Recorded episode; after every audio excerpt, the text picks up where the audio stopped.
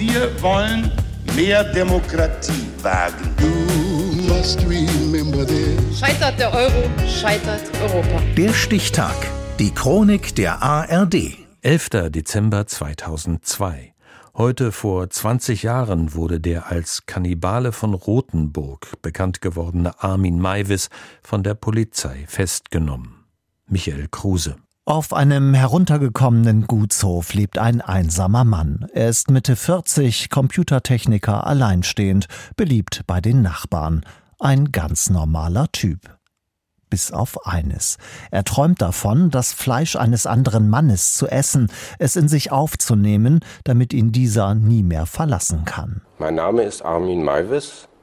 Ich habe einen Mann auf dessen Wunsch hin getötet, geschlachtet und gegessen. Schon als Kind entwickelt Maivis kannibalistische Fantasien. Er ist fasziniert vom Märchen von Hänsel und Gretel und der Hexe, die die Kinder fressen will. Oder auch von den Abenteuern der Romanfigur Robinson Crusoe. Menschenfresser. Entsetzt beobachtete ich die ganze Nacht die Kannibalen bei ihren makabren Zeremonien. Bei seinen abnormen Fantasien wäre es wohl geblieben, hätte er nicht im Internet sein Gegenstück gefunden, den Ingenieur Bernd Jürgen Brandes aus Berlin, der sich als Opfer zur Verfügung stellt. Im Haus von Armin Maivis in Rothenburg an der Fulda lässt sich Brandes, betäubt von Schlaftabletten und Alkohol, entmannen. Schließlich tötet Maivis sein Opfer mit einem Stich in den Hals. Er zerlegt den Leichnam und friert Fleischstücke ein für den späteren Verzehr. Armin aus Rothenburg aß Menschenfleisch zum Male. Drum steht er nunmehr vor Gericht.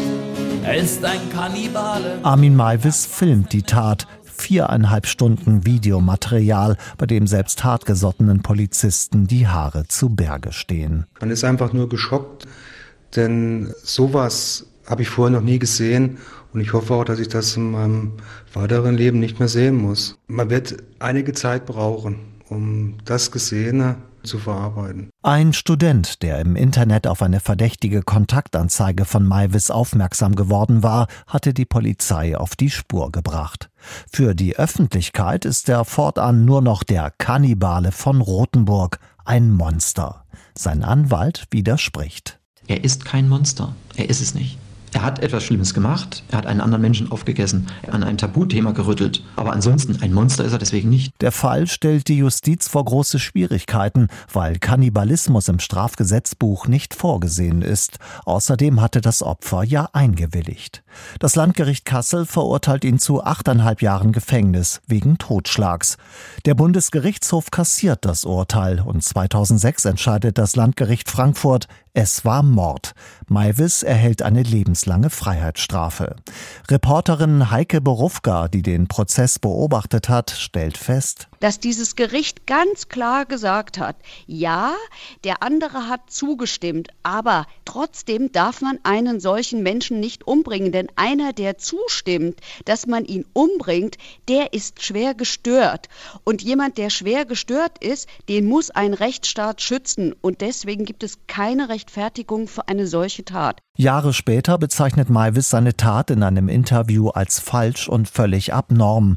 Doch das Gericht nimmt ihm die späte Reue nicht ab. Ein Antrag auf vorzeitige Haftentlassung wird abgelehnt.